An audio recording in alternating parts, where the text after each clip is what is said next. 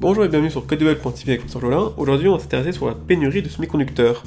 Elle était là bien avant le Covid, bien avant la guerre en Ukraine, bien avant les tensions géopolitiques, bien avant le manque d'énergie, de gaz et de pétrole, bien avant la chute des monnaies actuelles. Bref, c'est un phénomène de fond qui nous touche depuis des années.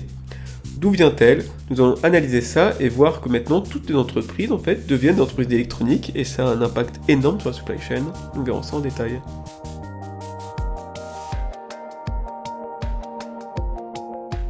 Alors, lors d'un précédent article sorti il y a un peu moins d'un an, nous avons déjà analysé la pénurie de semi-conducteurs par le prisme de la contraction de l'offre des moyens de production.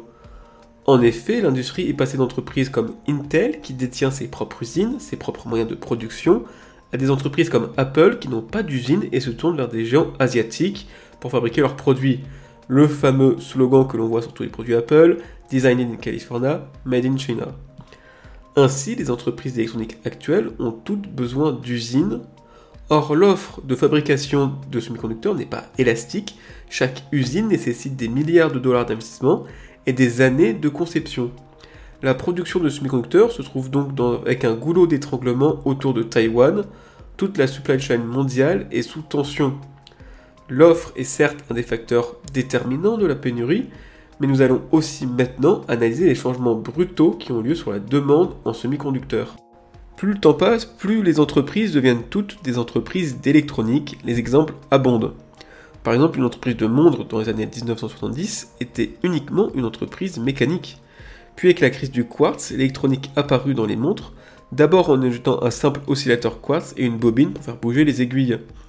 Ensuite, l'affichage digital fit entrer le premier semi-conducteur dans les montres, et enfin, nous avons actuellement à l'ère des montres connectées, des montres avec un microprocesseur, une antenne Wi-Fi Bluetooth, un écran tactile, une batterie, bref, que des, semi-conducteurs de très haute technicité. Ainsi, une montre classique n'a besoin que de pièces mécaniques fabriquées par plein d'entreprises horlogères. Mais une montre connectée a besoin de composants électroniques maîtrisés par une poignée seulement d'entreprises asiatiques. La montre connectée a donc toute sa production actuellement coincée en Asie. Pareil pour les fabricants de trottinettes, de vélos, de lampes et de tout un tas d'objets devenus connectés. Il y a encore quelques années, on avait juste besoin d'acier pour fabriquer une simple trottinette. Aujourd'hui, il nous faut une batterie composée de lithium et de cobalt, un circuit électronique avec du silicium et tout un tas d'autres métaux rares, et un moteur électrique avec du cuivre, du fer et de la néodyne. Les trottinettes modernes sont donc elles aussi coincées en Asie.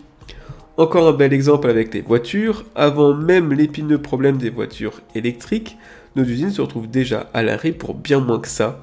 Les constructeurs ont changé leur tableau de bord à aiguille par des écrans pour faire plus joli.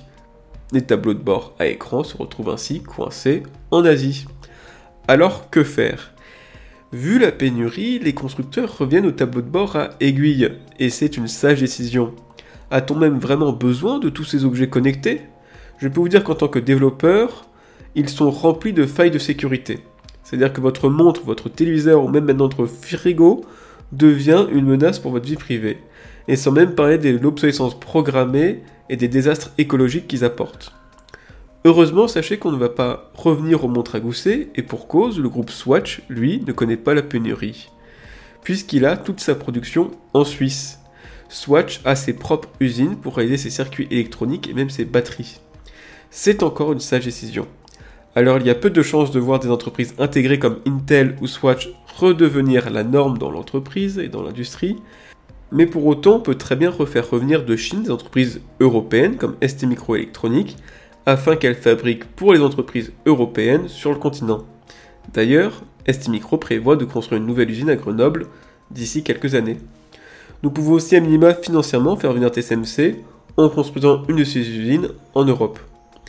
Les entreprises tendent tous à devenir des entreprises d'électronique, mais aucune d'elles ne souhaite gérer la fabrication de leurs propres produits.